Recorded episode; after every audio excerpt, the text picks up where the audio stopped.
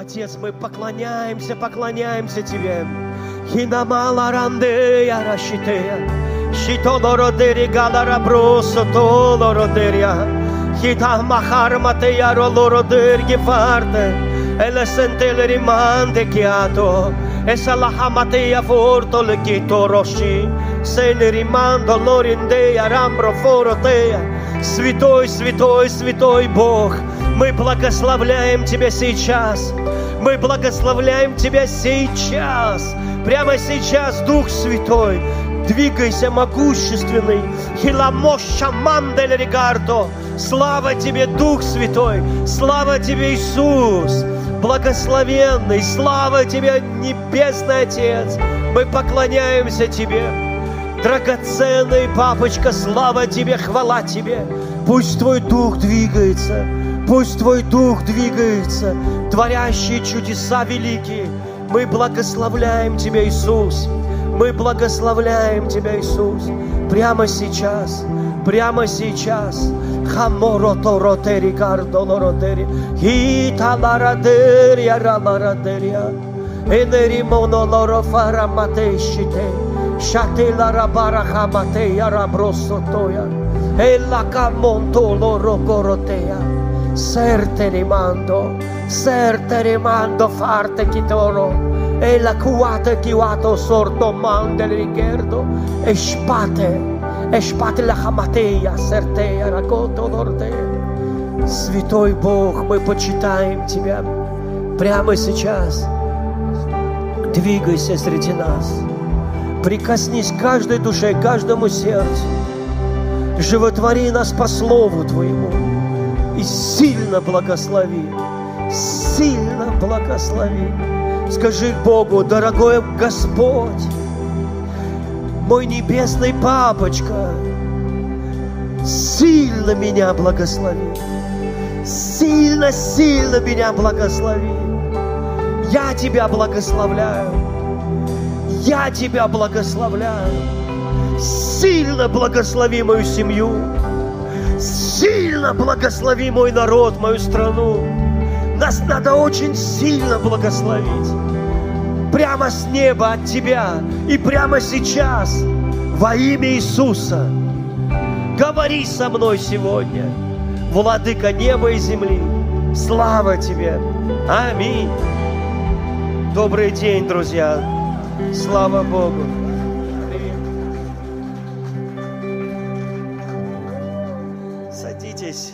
Присаживайтесь, пожалуйста. А, У нас прошла молодежная конференция в ограниченном количестве людей. Мы не могли, хоть зал на почти на 700 мест, а мы использовали 150. Вот, и чтобы было правильное там расстояние, все нормы, рассчитывали на, также на онлайн, но, конечно, мы не могли это сделать во всей той полноте, как бы мы хотели, но было очень хорошо, и я знаю, что Дух Святой, Он двигался, Руслан Белосевич был с нами, это было очень хорошее время. Они с пастором Андреем сейчас в Калуге, вот, служат, думаю, уже добрались. Э, Поэтому сегодня воскресенье я буду с вами целый день, а там, э, я верю, уже в следующее воскресенье и пастор доберется. Вот, я знаю, что э, Дух Святой уже здесь, я могу ощущать это. О, мой Бог, я благодарю Тебя. М, Спасибо Тебе, Святой Дух, за то, что Ты двигаешься сильно прямо сейчас. Спасибо Тебе. Скажи, Дух Святой, меня надо коснуться. Скажи, для Тебя нет ничего трудного. Ты можешь взять булыжник и сделать сына. Представляю, что ты можешь сделать сыном. Я в твоих руках. Аминь. Если учитывать, что руки Бога мягкие, любящие, нежные, и что Он очень нежен с тобой, очень любит тебя, я, я верю, что сегодня будет что-то очень хорошее. Уже утром у нас было служение, мне оно очень понравилось, не знаю. У нас было весело. А тема, тема у нас такая. Я буду говорить в рабочем, в рабочем конспекте моем, вчера буквально, уже под ночь, э, я почувствовал, что должен об этом говорить. Я не люблю об этом говорить, честно, но надо. И э, э, мы назвали в интернете, по-моему, хитрая плоть.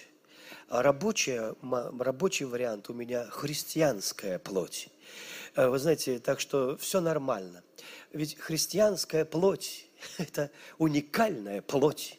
Это не просто тех, кого мы называем мертвыми во грехах. Там просто плоть и все. Христианская плоть хитрющая, она умудряется жить, так сказать, между молотом и наковальней. И она не любит ничего, все, что связано с духом. Не подумайте, что если плоть, она христианская, она любит духовные вещи.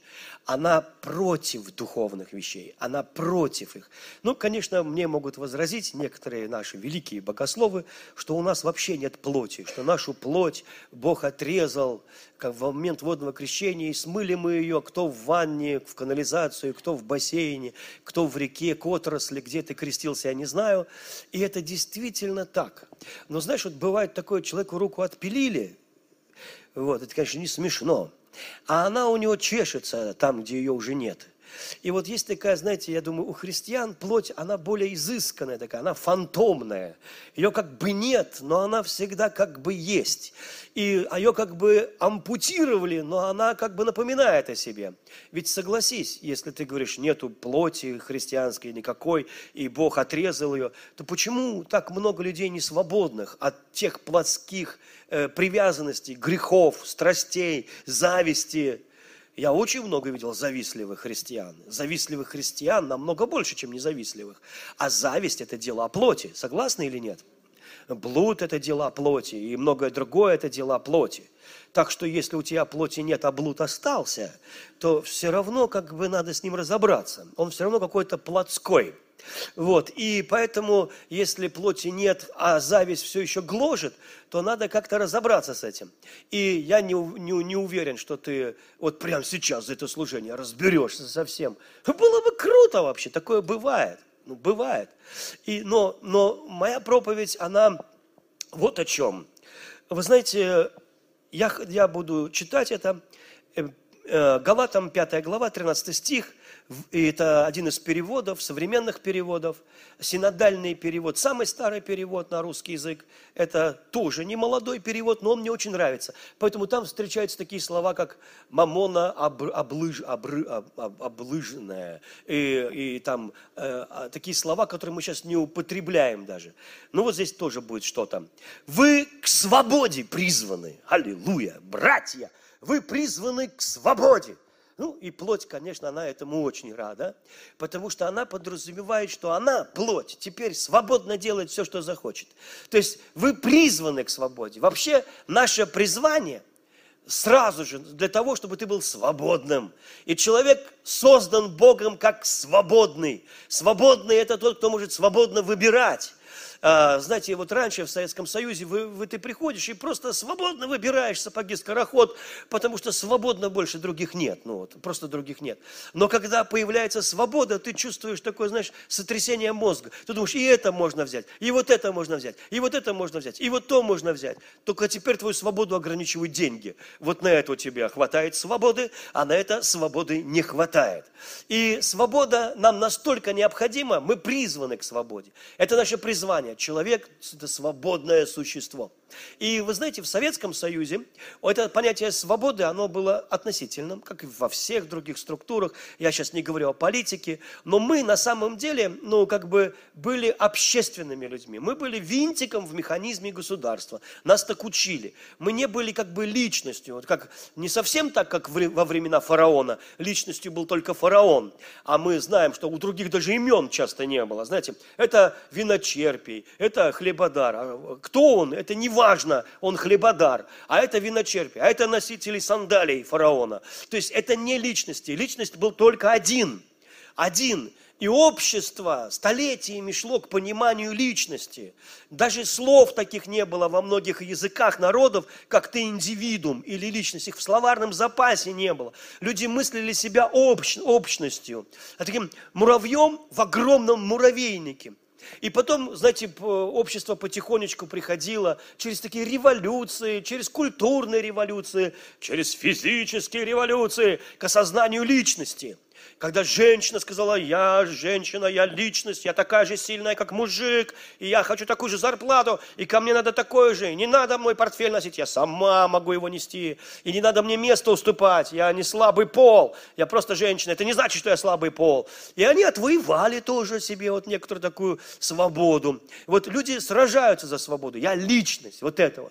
И в церкви часто люди сначала приходят туда и видят себя частью общины, частью общины, которая занимается каким-то делом. Например, мы все вместе достигаем видения, какого-то конкретного видения. Мы все вместе. А если это видение не соответствует твоей мечте, то ты не прав, брат. Ты не прав, брат. Тебе надо покаяться. Потому что мы все сейчас, это видение от Бога, от Бога. И ты должен хотеть его. И ты его в себя втаскиваешь, это видение. Ты стараешься хотеть. Э, тебе говорят, ты должен мечтать о стадионах, такое есть видение. И ты вот таращился, а ты вообще что-то не мечтаешь о стадионе. Я заметил, так мало людей мечтают о стадионе, вообще по-настоящему.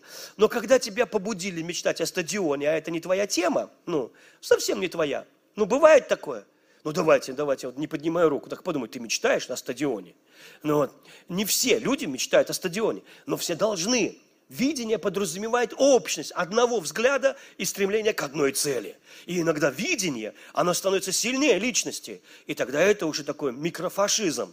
Потому что если видение важнее личности, то тогда не важно, сколько мы положим, э, сколько тел, какими трупами мы забросаем, э, значит, путь к нашему видению. И уже не важно, насколько тебя там ценят, важно достижение. Достижение, видение важнее личности. В то время как Бог хочет призвать тебя к свободе, чтобы ты был полноценной личностью, чтобы у тебя было твое видение, твой взгляд. Вы слышите меня, да? Чтобы у тебя была твоя цель в жизни, чтобы ты знал, к чему призвал тебя Бог. И разнообразное видение, оказывается, воюет, сражается за одно цельное видение. Это чтобы Царство Божье наполнило эту землю. И каждый это делает в том в той мечте, которую Бог заложил в его сердце. Быть хорошей домохозяйкой, просто классной мамой, э, быть хорошим, честным бизнесменом, благочестивым и честным пастором, любящим людей, э, насаждающим церкви апостолом или еще кем-то, пророком, который учится у Бога. То есть видение, оно может быть разное.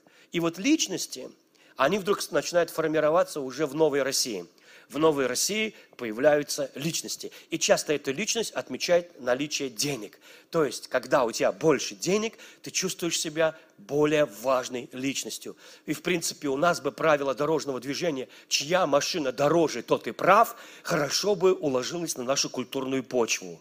То есть, если ты на мопеде едешь, ты хронически не прав, понимаешь? Если пешком ходишь, на одного пешехода больше, меньше, неважно. У кого больше тачка, тот и прав. Больше денег, больше связей. Это тоже к сожалению, есть. Да, у нас, слава богу, хорошие правила дорожного движения, и везде камеры, так что тебе могут целый фотоальбом прислать, чуть ли не с детства, вот, где ты отмечен уже всеми твоими происшествиями. Но мы, как личности, должны были сформироваться.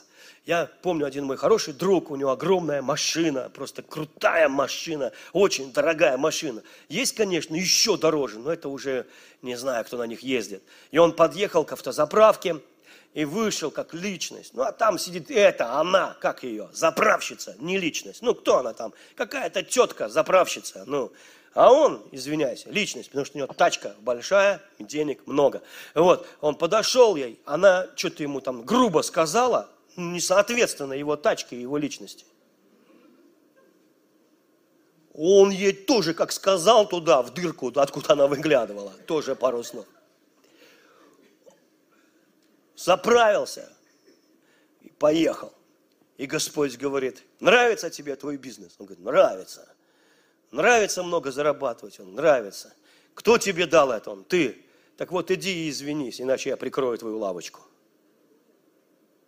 Он вынужден был развернуться, по новому кругу вернуться на заправку, подойти к окошку и сказать, простите меня, пожалуйста, я вел себя грубо, покаяться, примириться с Господом, ну, все сделать по правилам. Как вы думаете, кто привел его на заправку? Страх Господень или его личный страх? Его плоть же и притащила на заправку. Вы понимаете, мы часто думаем, видите, какая хитрая христианская плоть? Она боится потерять бизнес. Она готова извиниться перед Господом. Если надо, да хоть перед Мухаммедом. Главное – привести все в порядок, чтобы все было хорошо. Итак, скажи интересная тема. Ну и вот, и, и так. Саша сидит, улыбается. Это дух его обличил. Согласен. Согласен. Вы знаете, иногда плоть с духом сотрудничает, несмотря на явный антагонизм. Потому что это не то, чтобы дух победил плоть или плоть победила дух, но просто плоть согласилась, что все-таки лучше сейчас дух послушаться. Вы знаете, я помню, как один проповедник, а, он очень сильно проповедовал против блуда. Я конспектировал, я конспектировал тщательно. Он много пунктов привел, прям колоссальные пункты. Например, он говорит, мне ночью приснился демон – у него в руках была булава. Он бегал за мной и хотел меня убить. На булаве написано «блуд». И я всю ночь убегал, уклонялся от него. Убегал, уклонялся. Первая мысль, которая у меня после его, того, как он рассказал свой сон, была такая, это что, так всю жизнь, что ли, убегать от кого-то? Это же надо, это же не христианство, это, понимаешь, такое все время хаваешься где-то. И он сказал, поймите, это единственный демон, с которым мы не можем справиться – мы, мужчины, не знаю, как там женщины, но мужики, вы должны быть аккуратнее. Ну вот, вы знаете, что Библия говорит, убегайте блуда. И на этом месте Писания он сделал вывод, что надо убегать, это единственный способ победы, понимаете? И я такой думаю, да, думаю, видно, у нас, христиан, есть власть над любым духом, кроме вот этого тварь, надо молиться, чтобы как-то не попасться. Вот, ну а что, всякое бывает. И, и вы знаете, ну вот как бы, и, э, и он, и мы конспектировали, я писал за ним. Он говорит, чтобы не сблудить. Однажды, говорит, мне понравилась одна сестра в церкви. Она работала в офисе. Я ее уволил. А что, что она меня искушает? Уволил. Знаешь, вот оказывается, есть еще такой законный способ уволить. Это нефиг меня искушать. Извиняюсь за греческий. Вот. Ну, хорошо, допустим, я с ним согласен. Ну, действительно, ну, может быть, там, пусть другую работу поищет. И не тебе же увольняться, в конце концов. Ну, и вот. Ну, и вот, пусть она ищет работу, да. Тебе не положено, ты апостол. Ну, и вот. И как бы, и следующий момент. Смеетесь, да? Вот видите, какие вы умные. Вы понимаете. Я сделал, говорит, в офисе стеклянную дверь, чтобы видно было, чем я занимаюсь. У меня нет мягкой мебели. Я не знаю, но мне кажется, для блуда мебель вообще не важна. Ну, ну ладно, хорошо. У меня нет мягкой мебели. Э, подумайте, следующий пункт, подумайте о позоре, который вас ждет. Вот это серьезный пункт, согласны? То есть ты теряешь позицию, теряешь авторитет, уважение людей, Короче, подумайте о финансах, которые вы потеряете, потому что блудник обнищает до нитки. Согласны? То есть такое бывает. Подумал об этом. Еще один пункт. Видишь, сколько у тебя страховок? У тебя тут парашют. Если этот не сработал, у тебя здесь парашют. Хрясь. У тебя, короче, ты весь в парашютах, и вот ты готов. Ты, у тебя парашют подумал о позоре. А если он ни один не открылся? Или все открылись разом, и ты полетел не в ту сторону. Послушайте, ну и вот, я, кстати, приземлялся как-то на двух парашютах. Стыдно вообще. Девчонки на двух приземлялись, и я вместе с ними. Э, но это было холодно, мороз был минус 15 внизу, а там еще больше. И у меня пальцы не слушались меня. Я давал им команду – разблокировать чеку запасного парашюта. Но они не слушались, поэтому я на двух приземлился. Но вы знаете, но на самом деле вот эти все страховки, подумай о позоре, о позиции, которую ты теряешь, подумай о том, это все не Божий страх. Это твой человеческий страх.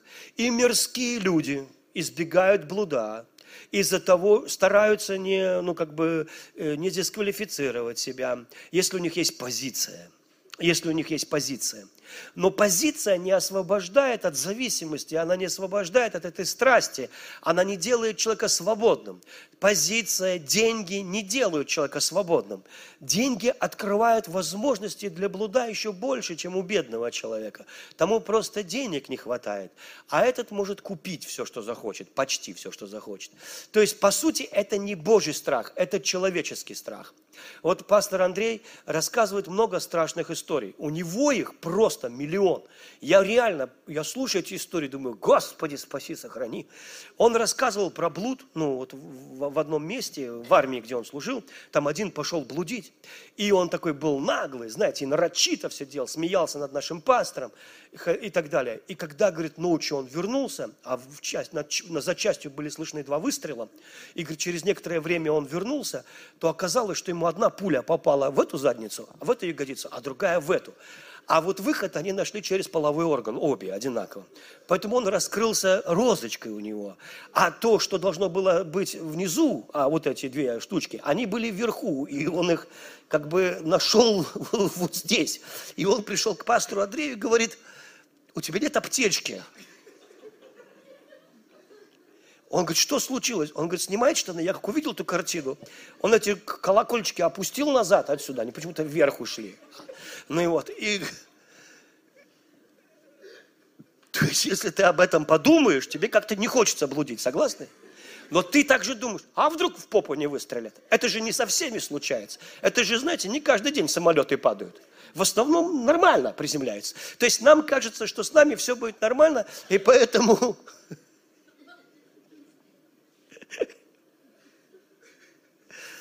Пастор Андрей говорит ему, как я тебе, какая аптечка? Я тебе что, это йодом, что ли, помашу? Тебе надо в больницу. Он собрал все, что там было в аптечке, вот это йод, там все, лейкопластырь. Ну и утром, конечно, милиция за ним пришла, и он отличался бледностью лица, э, пару литрами крови в сапогах, в которых он был, и он поехал лечиться, а там гангрена, ему все отрезали, у него нет искушения вообще блудить совершенно никакого. Может быть, заняться собиранием марок, или, может быть, я не знаю, там, может быть, монеты старинные можно коллекционировать. Но, знаете, ну, как бы, найти себе другую страсть. Но как бы это уже ампутировано полностью. И можно, конечно, человека напугать этим. И я скажу, это не Божий страх, это твой страх. И ты умный человек, если боишься и не делаешь этого. Понимаете, да? То есть ты умный человек. То есть умный человек, он не ходит по склонны вот так вот, знаете, там, ну, где-то по стройкам, там, не лазит. Мы в детстве вот лазили везде, знаете, я все трубы облазил, потому что не очень умный человек был, но экстремальный. Я помню, на одну трубу залез, высокую такую, а последняя скоба взяла и высунулась. И я узнал, откуда у человека адреналин выделяется. Я эту за нижнюю скобу схватился и поумнел – вот, э, спустился вниз, у меня коленка об коленку не попадает, знаете, и как-то вот больше пока не лазил. А сейчас вообще никуда не стремлюсь. Мне говорит, хочешь на мотоцикле прокатиться? Я говорю, не, вообще не хочу. Вот совершенно нет никакого желания. Я говорю, все разы, когда я на нем прокатился, закончились плохо. Вот. Ну, ну, я выжил, но, но все равно было плохо. Вот. И, и поэтому, знаете, вот меня не тянет. А вот в юности на все аттракционы там и так далее. Даже на те, где говорят, снимайте сандали, они потеряются. Ну вот, понимаете? То есть на все, вы понимаете, мы полазили, покатались, а потом уже не хочется. Даже помню, на воздушном шаре меня ребята прокатили. Купили 200 евро. Я, я целый час дрегался на этом воздушном шаре над вот этой горелкой, вот эта горелка, она на меня поставили, там же вокруг еще в корзинке люди были. Женщины были, мужчины. Ну, и я как бы встал у горелки, более хорошие места людям уступил. Я думал, и так у меня тут немного. Сейчас, думаю, сгорит все, что осталось. Вы понимаете? Полная депиляция. Ну и вот воздушного шара. И я там целый час вот так вот пытал. Я, кеп, я знал, я бы кепку одел. Откуда я знал, что там кепка понадобится? И, я, и мне Господь говорит, ты помнишь, в детстве у вас в городе шары летали, и ты мечтал полетать. Ты даже сказал, вот бы мне Бог полетать. Вот я, говорит, тебе сделал, летай. И я говорю, ну ты даешь, Господь, ты все молитвы помнишь. Покаялся за то, что роптал и летал, наслаждался. Но уже не так, как бы раньше, понимаете? Конечно, можно напугать человека, но страх Божий, который Божий страх, это вообще-то дух. Это дух Бога живого. Это дух это как Дух Святой, это как Дух благочестия, это как Дух любви, это как Дух веры, или как Дух совета, или как Дух мудрости. И страх Господень Это сам Бог, который пугает твои грехи и удаляет их от тебя. Это Бог, идущий впереди тебя. Страх Господень ненавидит грех, Он ненавидит зло. Понимаете? Он, как лев, он нападает на дьявола и рвет ему глотку. Страх Господень – эффективный воин в борьбе с грехом. Это не твой страх высоты, и не твой, не твой страх потерять репутацию, и не твой страх, э, что э, позор будет или что-то еще, или денег, деньги кончатся. Это совершенно другой страх. О нем надо молиться, ребята. Бог, дай мне дух страха Божьего, который ненавидит зло который далеко держится от него. Ведь согласитесь, вы, когда вы видите, что все обкакали, вы не говорите, о, все обкакали, вперед и туда. Нет, вы обходите, вы понимаете, вы обходите.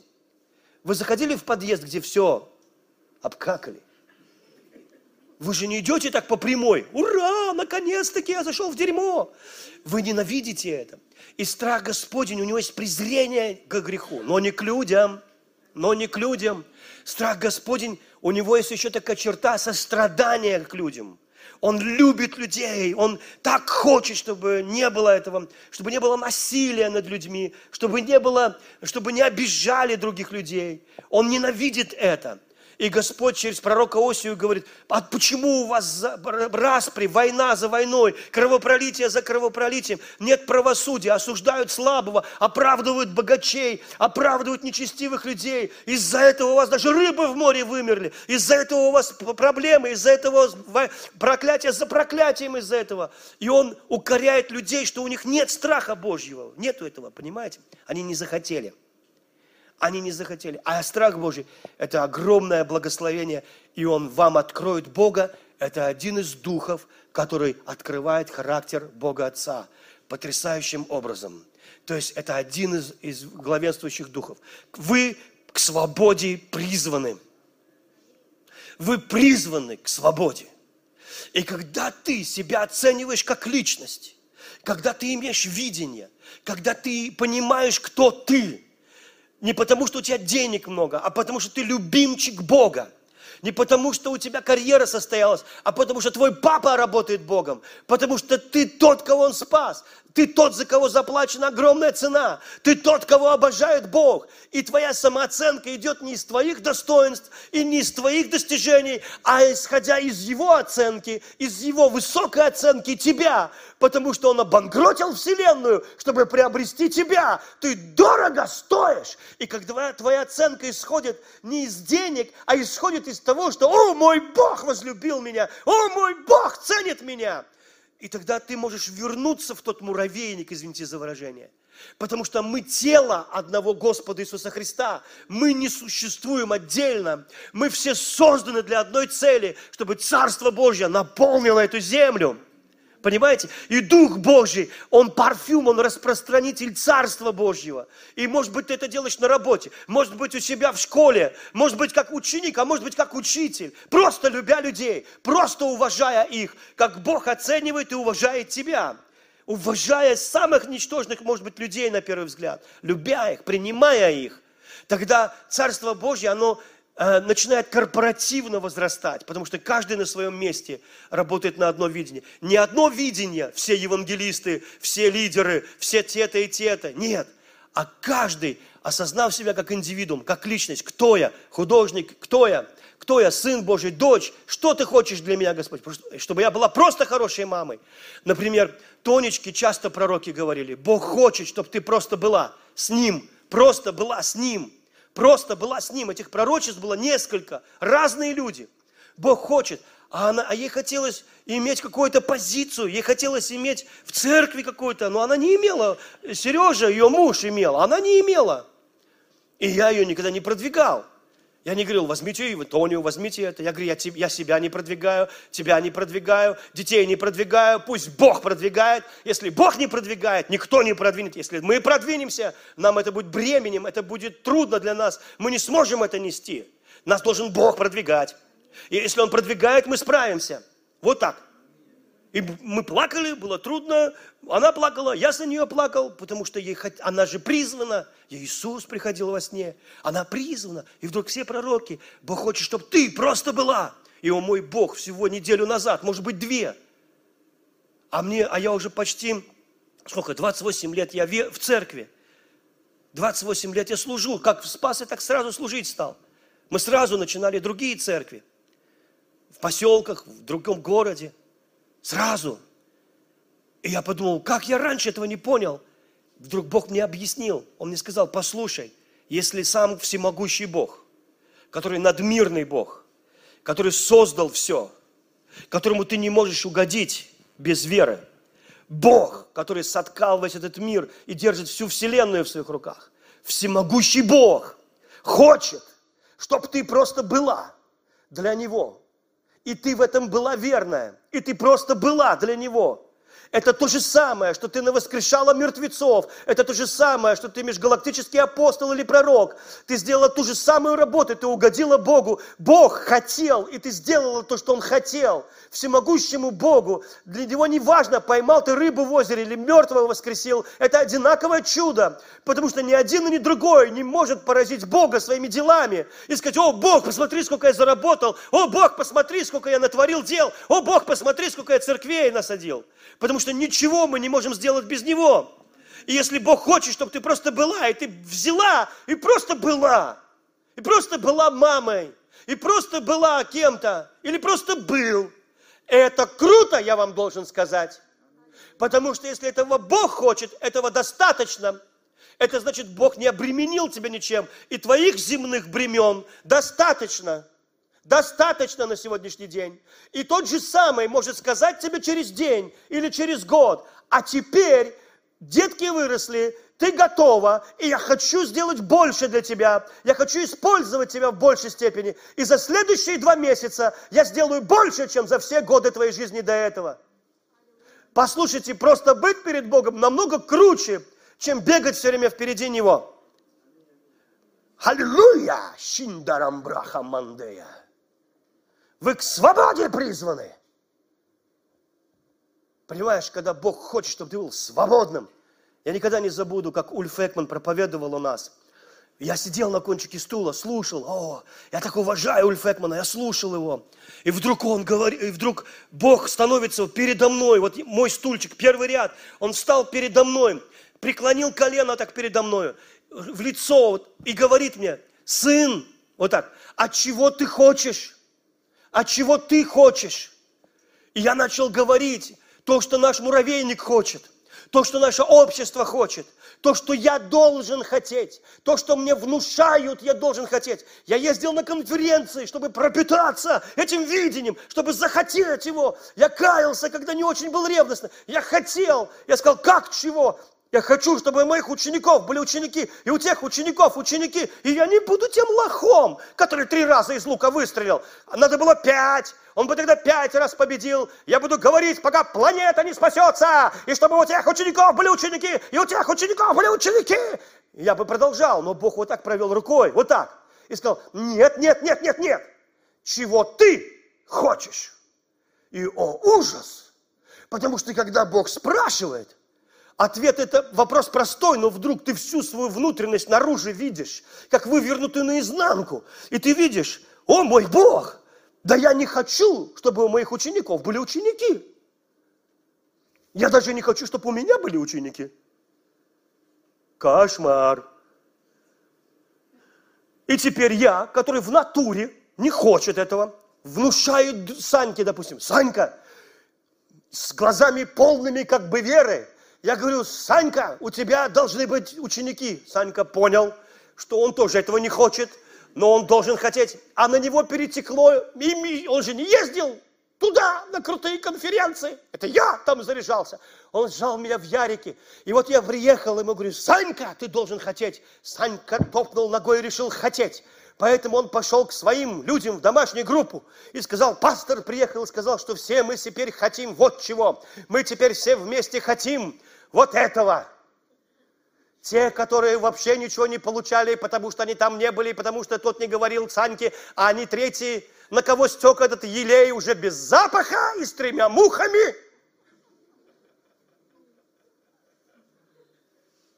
Послушали и решили переждать, пока вы подостынете и перестанете их щемить. Потому что они уж точно ничего не хотят.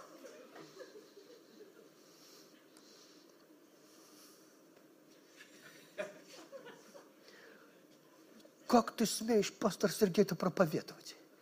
Да если ты честно не начнешь говорить, если ты так и будешь себе брехать, твоя хитрая христианская полотяра, она займется любым делом вообще, лишь бы только не Господу служить. Это, знаете, каких только длинных молитв передой, перед едой не придумают, лишь бы только не пожрать. Каких только вообще не придумают вещей.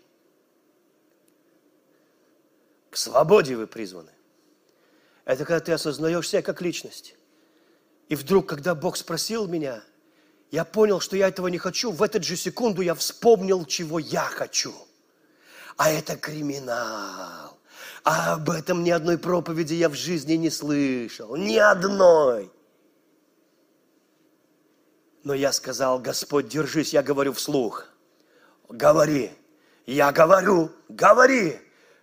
Я сказал, я хочу быть свободным, как Иисус Христос. И знаете, я ждал, что Бог скажет. И он сказал, о, вот так. И он, я подумал, что он скажет, трудно вопросишь, но он ничего не сказал. Он сказал, о, я сказал, да. А Иисус Христос, и я чувствую, я сейчас такую наглую дерзость скажу. А Иисус Христос, что хотел, то и делал. И жду. И Господь так отклонился чуть-чуть, посмотрел на меня и сказал, правильно – и я был рад, потому что это я угадал. Я угадал это интуитивно. Я угадал это. И я сказал, и он ничего не хотел делать, чего ты не делаешь. Потому что в этой вселенной истинно свободен только Бог. Разве вы не читали? Я, говорит Господь Бог, на небе и на земле. Творю все, что захочу, и там, и тут. Никто не может ему перечить. Он один. И если ты с Ним в солидарности, если ты в Него влился, если Его желания объяли тебя, то ты становишься истинно свободным. Поэтому, когда Павел говорит, к свободе вы призваны, братья, ну и потом он говорит, только смотрите, не употребите вашу свободу для похождений в плоти. Потому что плоть хитрая, особенно христианская, она скажет, у, я свободен, я свободен жертвовать, и свободен что? Не жертвовать. И плоть скажет, наконец, спасибо, я свободен. Словно птица в небесах, да? Потому что плоть, она жадная, плоть скупердяйская у всех. Плоть у всех одинаковая. Плоть у всех эгоистичная. Она завистливая у всех. Она, а, нет людей, которые бы не знали всех этих качеств плоти. Их нет смысла перечислять. Она, она отчу, отчуждает друг от друга. Вы заметили? Написано, она делает так, плоть, что вы друг от друга отдаляетесь. И бывает, вы уже не дружите. Или просто ждете, когда этот человек уйдет, а вы это после него зайдете. Это плоть. Это не дух, это плоть. Плоть не любит прощать. Это плоть, ее надо заставлять. Поэтому этому парню сказали, если ты не будешь этого делать, то будет то-то и то-то. Он послушал угрозу бизнесу, и плоть заставили покаяться. Но это не настоящие вещи. Мы говорим сейчас о настоящих вещах. Вы готовы? Мы говорим о настоящих. Итак, весь закон служите, а, служите друг другу с любовью. Потому что весь закон в одном слове исполнен «люби своего ближнего, как самого себя». То есть Павел говорит, друг, послушай сюда, я тебе дам самое истинное определение, как ты не в плоти. Ты не в плоти, когда ты в любви. Ты не в плоти, когда ты любишь ближнего. Когда ты от него отстраняешься когда ты не хочешь его видеть, когда ты не хочешь его простить, когда ты не хочешь с ним общаться. когда ты ему завидуешь. Потому что плоть, она такая хитрая вещь. Она говорит, да я бы не завидовала, если бы он не был успешнее меня, богаче меня, одарованнее меня, более одарован вниманием, любовью людей, я бы не завидовала. Я же независтливая. Или я была бы больше, чем он, более одарованным, возлюбленным, более счастливым. Я бы тоже не завидовал. Ну или хотя бы мы были одинаковы. Коммунизм. Просто у всех по рублю. Распилим яхту Абрамовича на миллион маленьких лодочек и не будем ему больше завидовать. Это все плоть. Это решение закон, сочинением новых законов, коммунистических, социальных, левых законов, любых, для того, чтобы уравнять что-либо. Потому что человек не знает, как справиться с завистью, он не знает, как справиться. И в Америке митингуют люди среднего класса, у которых нормально, они лучше, чем ты живут, поверь мне. Просто им вовек не заработать на яхту Абрамовича. И поэтому они против этого. А хочется. А хочется. Там нет проблем, они не голодают. Это не рабовладельческий строй, это не крепостные крестьяне и не, не, не рабочие, запертые на мануфактурах. Это, это люди, у которых все есть. Но плоть никогда не успокоится, плоть всегда хочет больше. Плоть смотрит телек и говорит, вау, Сисикей такой счастливый, вместе с Сисикейшей. Хотя богатые тоже плачут, но я не верю все равно они хорошо живут. Если же вы друг друга едите поедом, старое слово русское, со свету сживаете, то смотрите, как бы вам всем начисто не истребиться, если вы друг друга пожираете просто. Это плоть. Смотрите, как бы совсем не истребиться. Он не говорит, что вас дьявол истребит. Послушайте, легче, поверьте мне, изгнать легион бесов – чем сражаться с христианской плотью. А я вот сражался с христианской плотью и со своей, и с другими. Ты когда-нибудь проповедовал в церкви, где плоть галимая, галимая, галимая. Температура в церкви равна температуре воздуха в каждом человеке. Холодно и у них также. Реакция на внешний мир ровно такая, как мир – Хорошо, мне хорошо, плохо, мне плохо. Нет никакого внутреннего противостояния ничему. Я в одной церкви проповедовал, там лица, и все смотрели на меня вот так. И чем радостнее я проповедовал, чем хуже им было. Вдруг один мальчик, один мальчик, и ты пробиваешься через эту христианскую плоть. Они все хмурые, все безрадостные, все смотрят на тебя так. У всех проблемы, у всех проблемы. И ты можешь им сказать, о, у вас у всех проблемы потому что у вас проблемы. Знаете, почему вы такие несчастные? Потому что вы такие несчастные. Знаете, почему у вас плохо? А потому что у вас все плохо. Вот когда у вас будет все хорошо, тогда все будет хорошо. Я проповедовал, проповедовал, вдруг один мальчик, а зал шел вверх, и он напротив меня сидел. Мальчик один вдруг громко засмеялся. Он был единственный в зале, кто засмеялся. Он вдруг громко, весело захохотал. Видно, дядя был смешной, на который он смотрел. Он засмеялся так, и мама закрыла ему рот, напугалась и сказала, тихо ты, тихо ты. И я понял, что здесь в церкви, как у масонов, и даже причастие иногда люди в церквях делают, как будто это масоны собрались. Кажется, одень на них капюшоны еще, зажги свечи, дай причастие. И там собрались. И можно сказать, а в этой церкви, а зомби здесь тихие.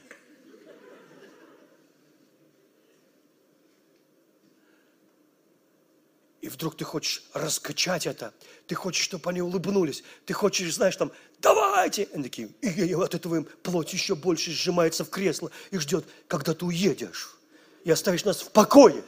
Оставь нас в покое. Оставь нас в нашем унынии. Оставь нас вот такими. Не надо нас шевелить. Вот бывает, лежит оно, не торкаешь палкой. И не пахнет, понимаешь? Уже все подсохло. Ну зачем ты здесь ходишь вообще? А ну ты надеешься, что что-то хоть есть. Вы понимаете? Но и вот И я говорю, мама, я прям не выдержал, я так вообще не делаю. Я говорю, мама, ваш ребенок смеялся в правильное время, в правильном месте, именно в церкви это надо делать. И он получил откровение сейчас, и он смеялся. И он был единственный в зале, живой.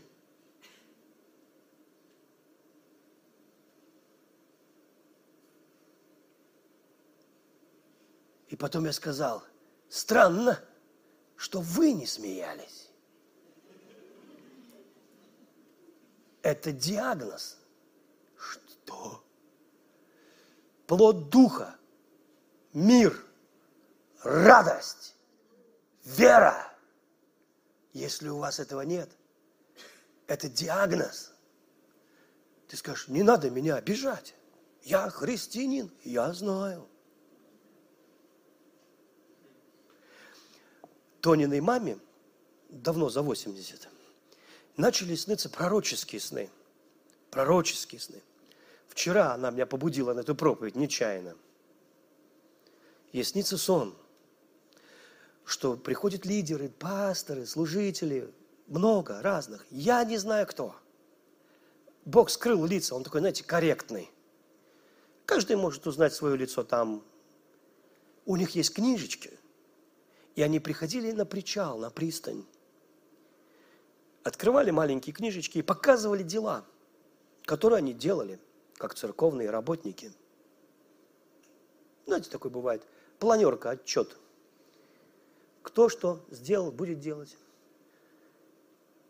И вдруг на этот причал приплывает корабль. И оттуда мужчина начинает их как-то вот расшевеливать, мотивировать, как-то пытаться их вдохновить. И все эти люди на причале, их, он начал их бесить, раздражать. Потому что он ну, покой их нарушал. Но мы тут живем, вы понимаете, мы, ну что ты приплыл сюда? Мы же, у нас уже есть книжечки, у нас уже тут все давно.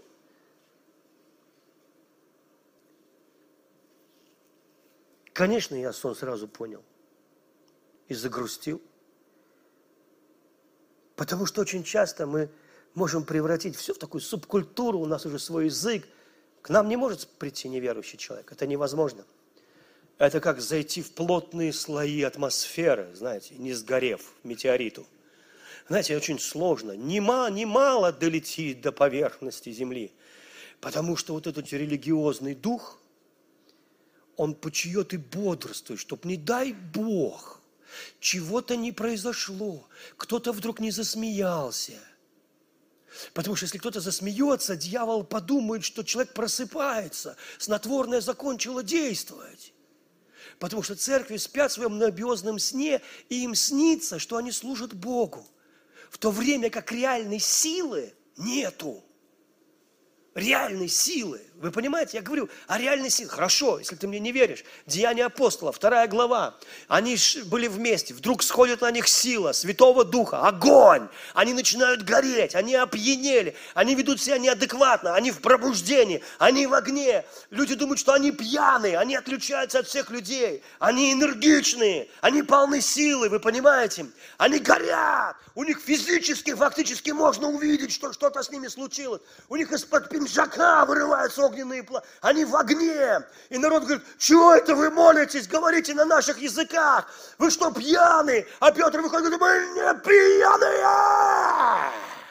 И три тысячи человек приходят ко Христу, завоеванные силой благодати, силой Святого Духа. Но сегодня плоть, она говорит, а я под благодатью. Я плоть, которая под благодатью. Я плоть, которая в церковь не ходит. Я свободная личность. Я не собираюсь сюда ходить. Я плоть, которая мудрая христианская плоть. Я денег больше в церковь не даю. Я не дура. И это все у меня духовно. Вы понимаете? И эта плоть, она вообще не в огне, она не горит, она противится духу. Она делает противоположное. Ой, сейчас будет интересно. Готовы? Вот что я вам скажу. Павел дальше говорит. Живите по духу. ничего не делайте в интересах плоти. Ага, оказывается, можно жить по духу. Аминь. Жить по духу можно. Это не просто ты в огне, а это образ жизни в духе. Потому что чувствовать ты себя можешь по-разному. Но мне пишет сестренка одна, я все время плачу, плачу, плачу, плачу, что мне делать? Я говорю, радуйтесь, радуйтесь, радуйтесь, радуйтесь. Обидно, скажи для плоти. Вам легко. А кто сказал, что это легко? Плоть всегда говорит, вот если бы вы вдруг сказали что-то такое, вот такое, вот знаете, вот, или возложили руку, я не знаю, вот просто возложили вдруг, хоп, она, радости. Вот да. А попу приподнять не хочешь? Нет, попу не могу. А зачем к ней прикреплены вот эти худенькие ножки, вот к этому огромному толстому заду?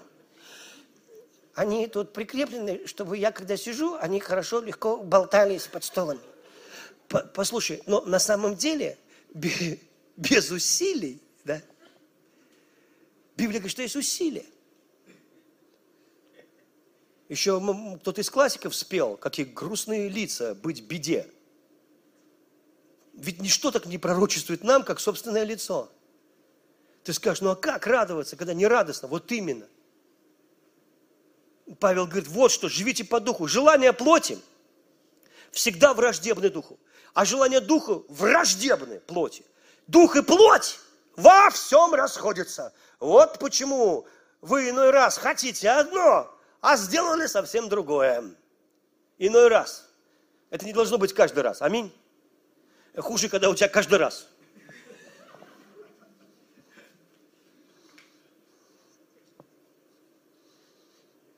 Иной раз можно, но каждый раз не надо.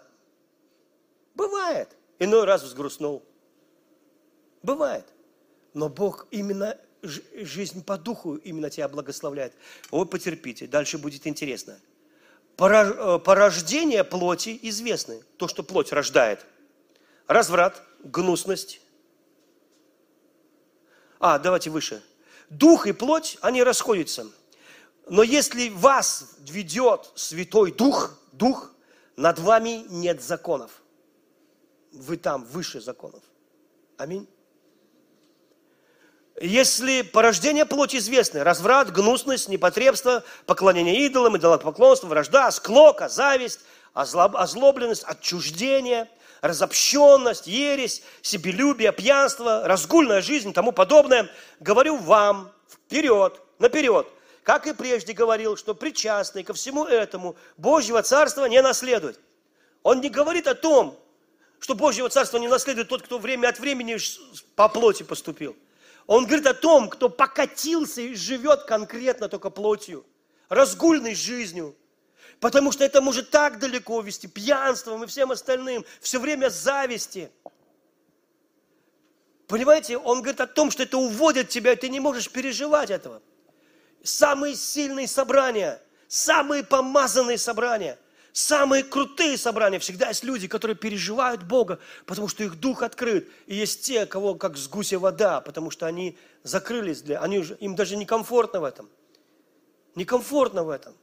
Им комфортно вот на этой причале, на пристани, где есть какие-то дела, где тебя не трогают, где ты как бы спасен, и как бы все нормально. Нет огня и нет огня. Ну и что? А плоды духа, любовь, радость, мир, тихое прощение, доброта, щедрость, верность. Один человек мне написал, пастор Сергей, я когда спасся в баптистской церкви, спасся, я, говорит, ну, ничего не знал. Но я настолько был счастливым человеком стал, настолько счастливым. Я увидел, что небо голубое, трава зеленая.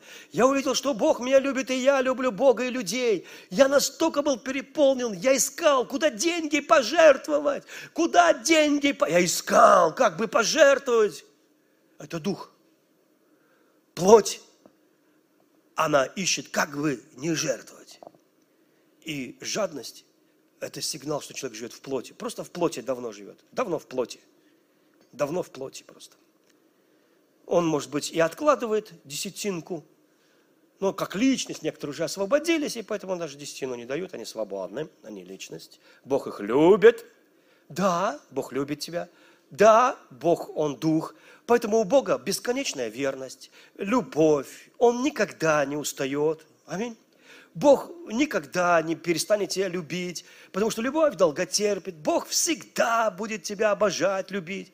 Но ты начинаешь жить сам, отдельно от Него, по плоти. А они друг другу противятся. Просто не, не в духе.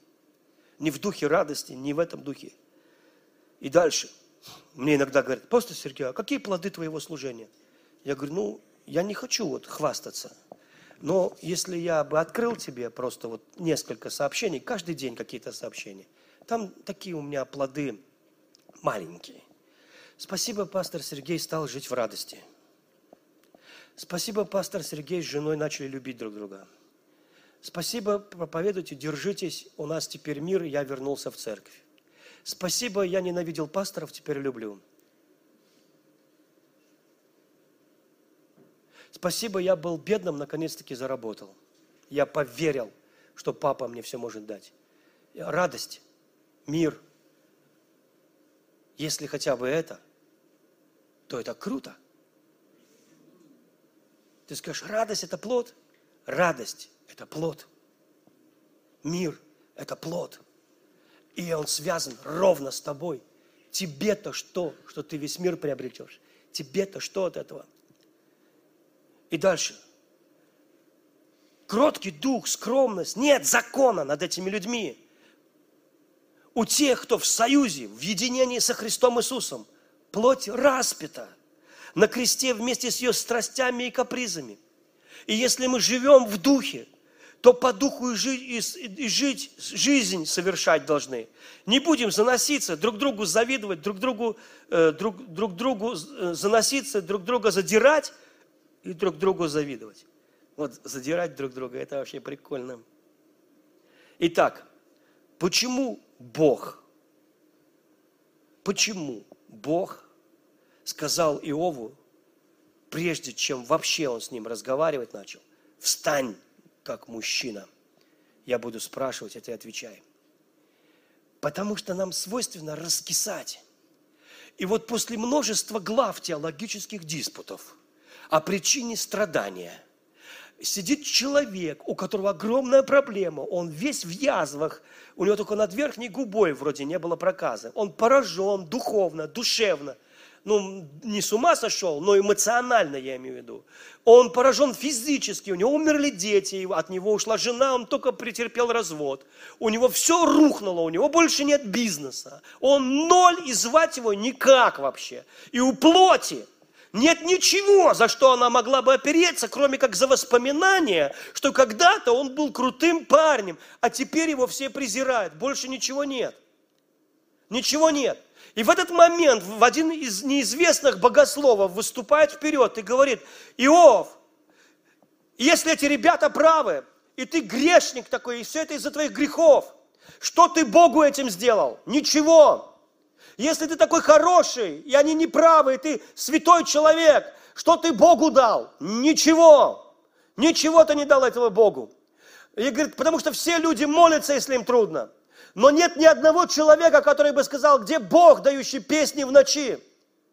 Где нет ни одного, кто бы поклонялся Богу не по плоти, кто бы жаждал Бога, потому что Бог просто хороший. Кто бы любил Бога, потому что Бог просто невероятный, могущественный, и Он любит тебя. Вы все ищете выгоду, и в этом смысле сатана прав. Сатана это не просто тот, кто все время врет. Он тот, кто, как ему кажется, видит несправедливость. Он прокурор. Ему не нравится. И он говорит, разве даром богобоязненным? Разве даром? Это же ты его купил. Ты его огородил кругом, ты его благословляешь кругом. Конечно, конечно, он тебе будет служить. Ты у него забери, он тебя проклянет, проклянет. Это плоть, я знаю, это плоть. Это все плоть. Плоть хочет служить Богу тоже. Она ж не дура. Вот так. А то сбросили меня с небес на землю, типа я поклонялся корыстно. Я просто хотел на севере, где пингвины, поцарствовать чуть-чуть. А тут вообще плоть голимая, плоть просто. Нашел себе поклонника. Примерно вот такая история.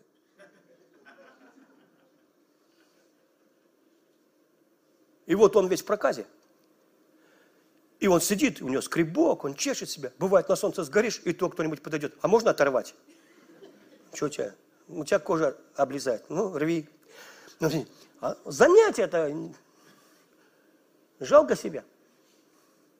И вдруг Юлию говорит, ты тоже, кстати, не поклонник, Иов.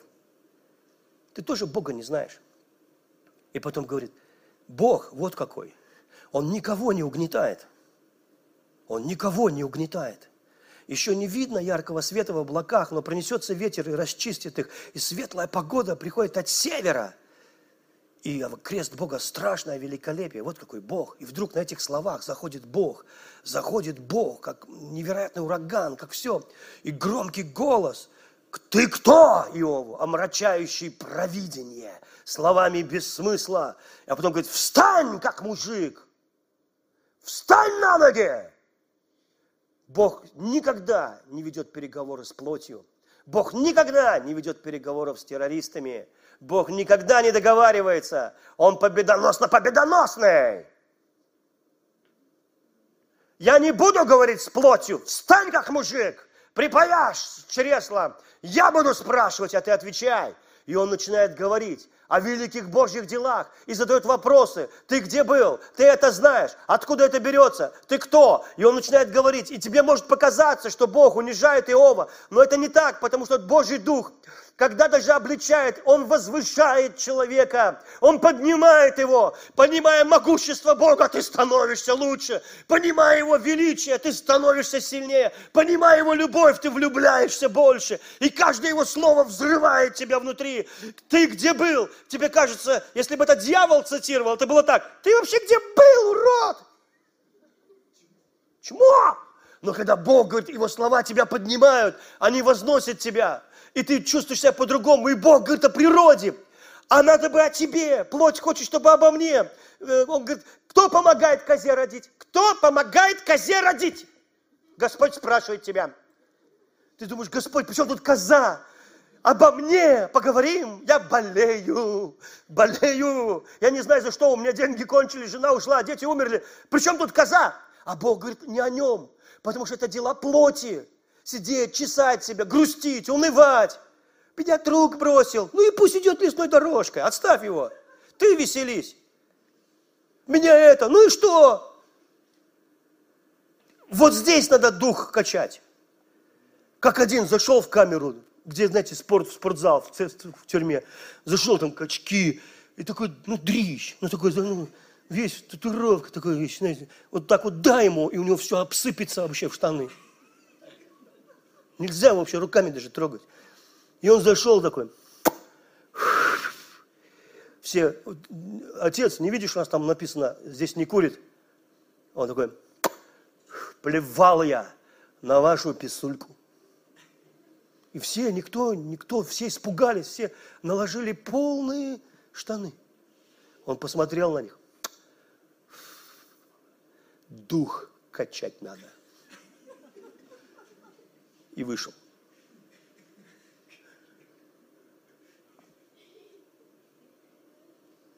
Ведь эти трудности, они не для того, чтобы ты раскис. И потом он говорит о разных тварях. Он говорит, кто дал коню гриву? Кто дал коню гриву? М? Я вообще от Бога удивляюсь. Понимаешь, он какие-то свои истории рассказывает. По сути, я никогда не думал, кто дал коню гриву. Если бы он не задал вопрос, я бы так мимо и прошел этой темы. Очень важная тема, наверное, в биологии или где там, в зоологии. А ну, Бог говорит, понимаешь? Бог говорит, я. Понимаешь, Иов, конь был лысый. Ты видел когда-нибудь лысого коня? Это печальная картина. И я, когда сделал коня, он сначала был лысый. Но потом я подумал, нет, грива. И конь сделал так. И это было круто, я тебе скажу. И он рассказывает ему разные такие истории, которые не касаются Иова, но они говорят о величии. Кто помогает вороне поймать корм для своих воронят, когда они кричат к Богу о помощи? Как они кричат? Кар, кар, вот так они кричат. Но Бог понимает. Это я даже кота своего не всегда понимаю. Он уже подходит к там, где еда. Так. И так зло на меня, как будто я ему должен вообще. Я говорю, что ты злишься-то? Я тебя кормлю, тварь ты это. Я тебе роды принял у твоей мамаши кесаревой, кесарем тебя назвал в честь кесарева сечения. Ты бы вообще сдох, а ты этого не помнишь, не, тварь неблагодарная. Орет, как будто весь мир ему принадлежит. Вы понимаете? Но по сути, Бог ему начинает говорить. Я, я рассказывал, как однажды французский ученый с камерой, там, Discovery канал, а вот они там ползают в траве, нашли букашку. И эта букашка просто, я сидел у телека, я прославил Господа. Я прославил Господа, они нашли букашку. А она такая маленькая, как точка в конце предложения, маленькая вообще. Эти атеисты, французы, они меня удивляют вообще, да это, насколько надо быть пробитым на голову, чтобы, найдя эту бумажку, букашку, не прославить Господа. Они говорят, если ее увеличить, ну, чтобы она большая была под увеличением, то она ярко-желтая. И у нее огромные черные глаза. И у нее по кругу идут лапки, лапки, лапки. А она с точку в конце предложения. И каждая лапка волосатая. И Бог ее сделал, ты понимаешь? Бог ее сделал. И мало того, у нее в попе пружина. Из-за нее она прыгает так высоко, что если бы у тебя такая была – ты бы через Эфелеву башню перепрыгнул в твоих пропорциях. Я представляю, как Бог ее туда вставлял. И она такая, ху-ху, ху-ху, ху-ху. Сидит Иов в проказе, а Бог ему рассказывает всякие такие штучки. Я помню, эти же французы сняли, как слоны идут через пустыню. И они накаляют страсть. И вот уже три месяца, четыре месяца нет дождя. Такие трещины, трещины везде. В земле, там вообще в трещину можно провалиться и пропасть лежит бегемот, его клюют какие-то уже штуки, у него лужа высохла. И, и эти слоны идут, слоненок еле идет, держится за хвост хоботом последней слонихи или кого я не знаю. А дождя нет, жара такая, что в камеру видно поднимающийся жар в воздухе, вот такая жара. И я аж по телек начал молиться, Бог, дай дождь. Я забыл, что это телевизор, дай дождь. Я даже забыл, что это давно снято. Дай дождь, Бог, они сдохнут. И Бог услышал мою молитву. И там начался, там тучи начали собираться. И пошел дождь. И все залило. Трава выросла за считанные часы. Как так вообще быстро может расти? И бегемот начал воскрес, начал плехаться в этой луже. Все жило. Слоненок не сдох. Слоненок тоже хоботом поливал себя. Все были счастливы. Потому что в книге Иова написано, что Бог не даст. Бог пошлет дождь в пустыню, где тебя нет человек. Ты это не оценишь никогда. Только потом с камерой какие-то туристы долезут до туда и снимут это все. Бог в таких местах, в которых ты никогда не был, Он заботится об этом все. Насколько же больше ты, Иов, насколько ты важнее для меня, насколько это. И тот же самый Дух через Иисуса Христа скажет, посмотрите на эти лилии, они не ткут, не придут, но Папа ваш одевает их лучше, чем Соломон был одет во всей славе. Вы гораздо больше. И вот эти слова, они поднимают дух Иова, они поднимают его дух, и он начинает переживать, его дух начинает воскресать, он начинает верить, потому что плод духа, вера – это плод духа. Вера – плод духа. А Бог с плотью не идет на переговоры. Поэтому встань как мужик и молись как мужик. Вы понимаете? И я никогда не забуду, что Иов стал в два раза богаче после этого, потому что один час хождения в духе лучше миллион лет хождения в плоти. Потому что когда ты ходишь в духе, Бог за час может сделать больше, чем за сто лет уныния, которые просто убивают твою жизнь. Когда ты поднимаешься в духе, тогда дух несет тебя в этой жизни. И ты не просто как это бревно, которое плыло по реке, зацепилось за корягу, потом отпустило его, крутилось, зацепилось за камень, потом за корягу. И осталось так. И ты видел его в детстве. Через 50 лет приходишь, ты смотри, там же лежит, на том же месте. Только мхом обросло. Там же так и лежит, где и забыли. Нет, мы с вами личности. Мы, мы, мы начинаем тогда все водимые духом суть сыны Бога. Нам нельзя унывать. Нам противопоказано уныние, зависть. Это все плоть. И плоть любит причалы, комфорты, церквушечки, где все уже есть, где понятно, какой диакон за что отвечает, где понятно уже, кто несет епископу чемодан, где понятно уже, кто и все играют в Христа, Иисуса, в якобы служение Иисусу Христу. по плоти. И только по плоти.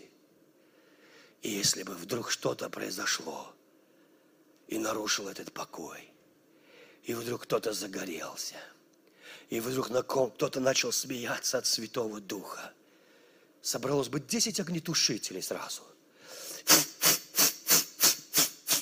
У нас не смеются.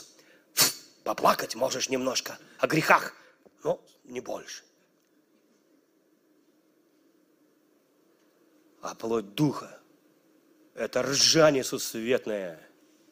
Это смех, потому что радость и смех, они идут вместе. Когда люди в духе, они от силы обгоняют колесницу своего царя Ахава. Когда люди в духе, они проходят через пустыню 40 дней, 40 ночей без остановки, не замечая, что это сделали. Они перепрыгивают через кафедру. Я видел это.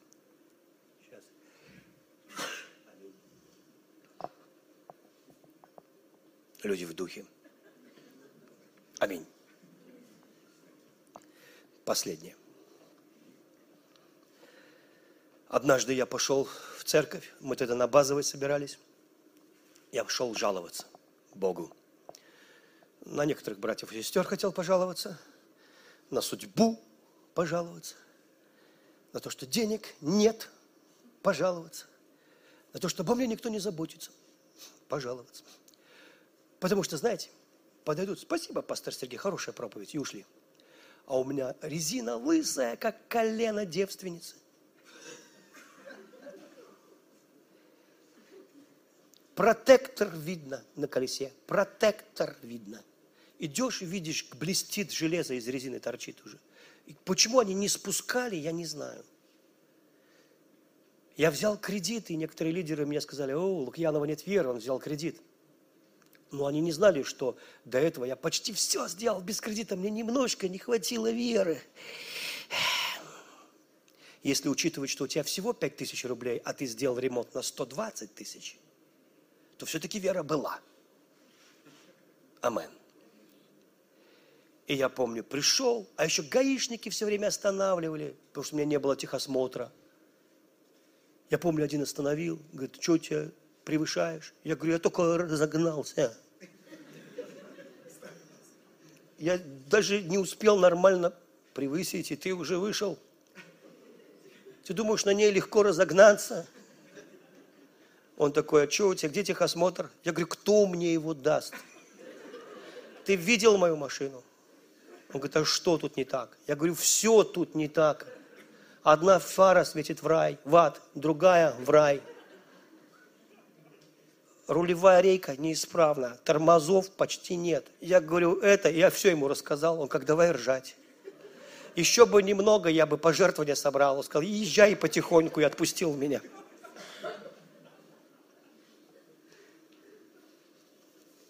Два раза или три у меня снимали номера, потому что нельзя без техосмотра было с номером ездить. Я сидел в машине, говорю, Бог, прикажи им, у тебя вся власть от тебя, прикажи своей власти вот этим милиционерам прикрутить номера назад. И дв, дв, три раза они мне назад прикручивали, причем сами. Сами открутили, сами прикручивали. А потом Андрей Слеменев купил у меня эту машину, его сразу поймали и скрутили с него номера. Вернее, я ему подарил. И вот я пришел на базовую, лег на пол – 40 минут я жаловался, жаловался, жаловался, жаловался. Мне стало хуже. И Господь говорит, ты что сейчас делаешь? Я, я понял, что он имеет в виду. И поэтому я сказал, я молюсь. Он сказал, ты не молишься, ты жалуешься. Я сказал, ну что, я молюсь, отвечай как-нибудь. Да, я жалуюсь. Он говорит, ну ты же сам сказал, и ты людей так учишь в церкви, что Бог не реагирует на жалость.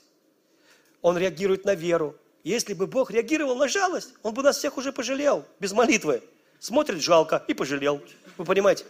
Но э, ты можешь бесконечно жаловаться, ничего не происходит. Он реагирует на веру. И он мне сказал, встань как мужчина и молись по-нормальному. И я знал, что он имеет в виду. Я сам учил. Я сам учил. Я учил этому больше, чем вы меня слушали. У меня благодать получить откровение, поделиться откровением, потом поделиться откровением в одно служение, второе, третье, четвертое, пять. Я научен больше всех и меньше всех исполнял. Поэтому я встал, поднял руки, поставил ноги широко и начал орать. Потому что плоть иначе никак. Плоть любит, когда ты молишься так. Господь, Господь, ща меня хотел на языках.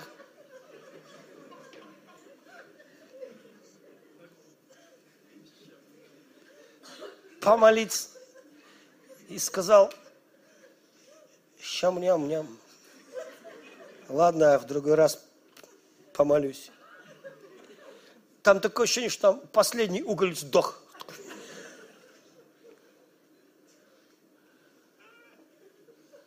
И трудно, трудно так вот, знаешь, поднять руки и начать молиться как следует. Я поднял, я заставил себя, я сказал, ну, поднимайся, плотяра, поднимайся, мы будем молиться. Жив Господь, Бог Израиля. Плоть, как вы хотите. Молись. Повесилась где-то. Или распялась опять, я не знаю. Но я начал молиться. И я молился где-то минут сорок, я кричал, я благословлял Бога, я говорил такие слова, мой Бог, всемогущий Бог, мой Бог, царь царей, Бог богов, а я новая тварь во Христе Иисусе. И поэтому я ни в чем не буду нуждаться. Небо любит Сережу, небо сфокусировано на нем. Все небо думает обо мне. Я магнит для Божьих благословений. И дух такой, вау, молодец, правильно сказал. Да, и вдруг ты уже в духе, и вдруг ты уже кипяток. Вы понимаете? Кипяток, как сказал один пастор, Алексей сказал так, пастор, давно, в апреле, когда крестил в Далгове церковь, я, говорит, зашел, она ледяная, и я на языках, шандарамбарахамбарамбая, и вода закипела.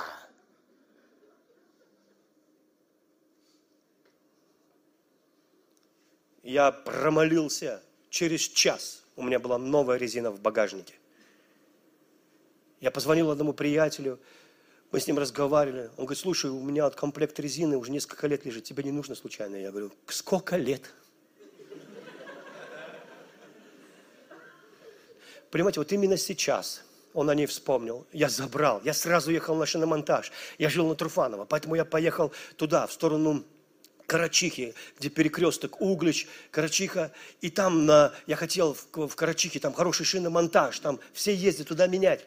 Но потом я подумал, а вдруг я не доеду? С чего бы я не доеду? Я уже езжу столько лет, она не спускает резина. Я подумал, не, на всякий случай, я вот в этот шиномонтаж. И я спускаюсь с горы к этому шиномонтажу, который сразу за мостом там, и все колеса на моей машине – И я еду, я слышу этот звук. Я медленно подъезжаю к шиномонтажу, выключаю машину, выхожу, слышу этот звук. Шиномонтажист почему-то стоял у дороги и смотрел на мою машину, как она спускает все колеса. Он вот так вот ключом на пальце болтает так, и посмотрел на меня и говорит, вовремя ты приехал. А я почувствовал, что я вышел из Роллс-Ройса я почувствовал себя нереальным сыном нереального Бога. И со всей скромностью я сказал, колеса в багажнике поменяйте, пожалуйста. Еще слушая этот звук, пш, а сам с ужасом осознавал, что все эти архангелы, они все все время держали пальцы в дырках от моих колес. И мы все время вот так вот ездили вместе. И они ждали, пока Сережа будет в духе. И вот, наконец, он поверил, помолился, не жил по плоти, жил в радости, жил в духе. Они увидели шиномонтаж, вынули пальцы и сказали, дали друг другу хай-фай. И сказали, о, слава Богу, мы не должны заниматься этой работой. А я доехал до туда. И страх Божий опустился на меня. Вот тот настоящий, который не хочет грешить, а хочет любить Господа. Вы понимаете? Потому что ты видишь, твой Бог точен. И когда ты говоришь, эй, ты плоть, ты не украдешь меня счастливое христианство, и семью, и все остальное, и деньги, я не позволю тебе, потому что я рожденный заново, я новое творение во Христе Иисусе, я человек духа, и ты должна знать свое место. Хочешь вешайся, хочешь на крест беди. Я не разбираюсь в тех методах казни, которые ты себе придумаешь, но я знаю точно, что я обречен на успех, я благословенный человек. Аминь.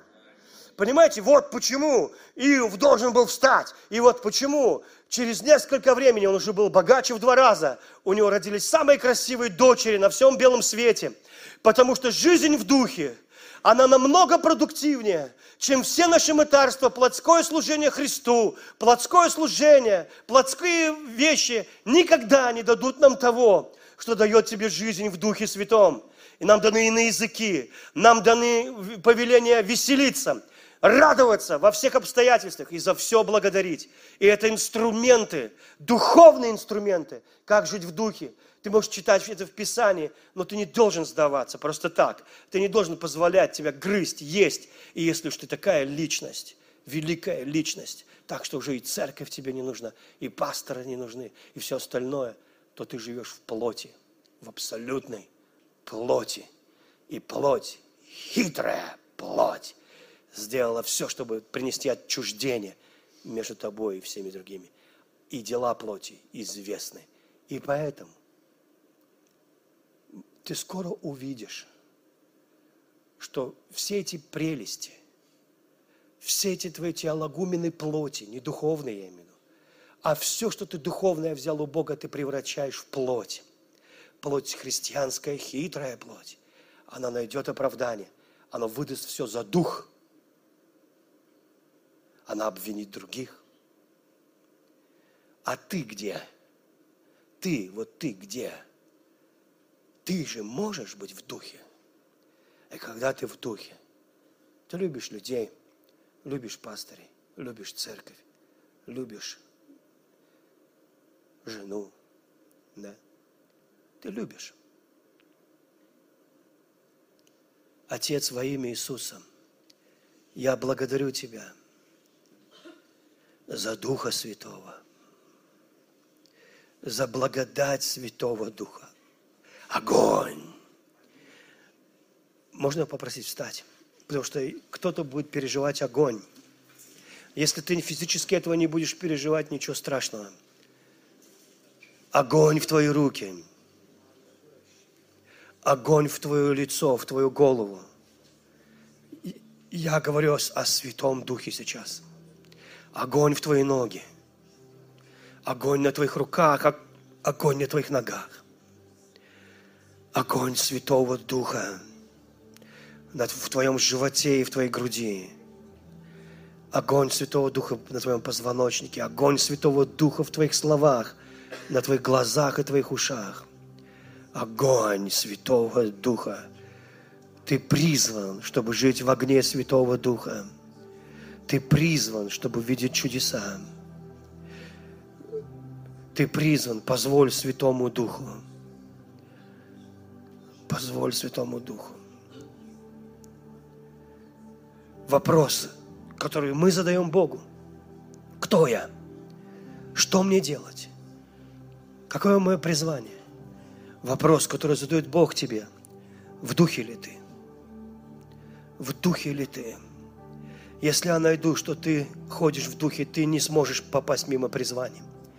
Зачем тебе призвание в плоти? Зачем тебе позиция по плоти? Зачем тебе они не принесут тебе радости? Ко мне один человек подошел, пастор Сергей, его как раз взяли на полное время в церковь. Он говорит, я так рад, меня взяли на полное время. Я говорю, я рад за тебя.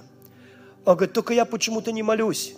Вот когда я не работал в церкви, я молился – а сейчас не молюсь. Я говорю, так, так тебе не надо. Он говорит, почему? Я говорю, ты же получил позицию, зачем тебе молиться? Ты получил то, что ты хотел. А но если твоя цель дальше, если твоя цель не это, не позиция, тебя никто не остановит. Тебя никто не остановит. И на этом ристалище, о котором Павел говорит, бегут все, но награду получает один. И я вдруг обнаружил, что конкурентов мало – я обнаружил, что в основном люди ходят где-то, где им комфортно, они никуда не бегут. Они отбежали до первой кафешки, сели там, и там у них есть своя субкультура, своя церквушка, свои какие-то вещи. И там они просто критикуют других, кто не так проповедует, не так говорит, не так двигается, не так выглядит, не так одет, там, я не знаю, там, может, не похож. И там у них есть затеи, свои затеи, свои епископы могут быть там. Своя там такая, и они не интересны ни миру, и они так и останутся погрешностью в подсчете населения и маргиналами. Потому что если ты хочешь быть в, в эпицентре Божьих вещей, Дух тебя туда приведет. Дух туда тебя приведет. И это нарушит комфорт, я знаю, это нарушит комфорт. Но мой друг, мой драгоценный брат, сестренка, я знаю, Дух тебя приведет. Я абсолютно уверен за тебя, если ты начнешь, если ты поднимешь руки, если ты постараешься. Я знаю, что надо постараться. Если ты попросишь, Дух тебя приведет в уникальные вещи.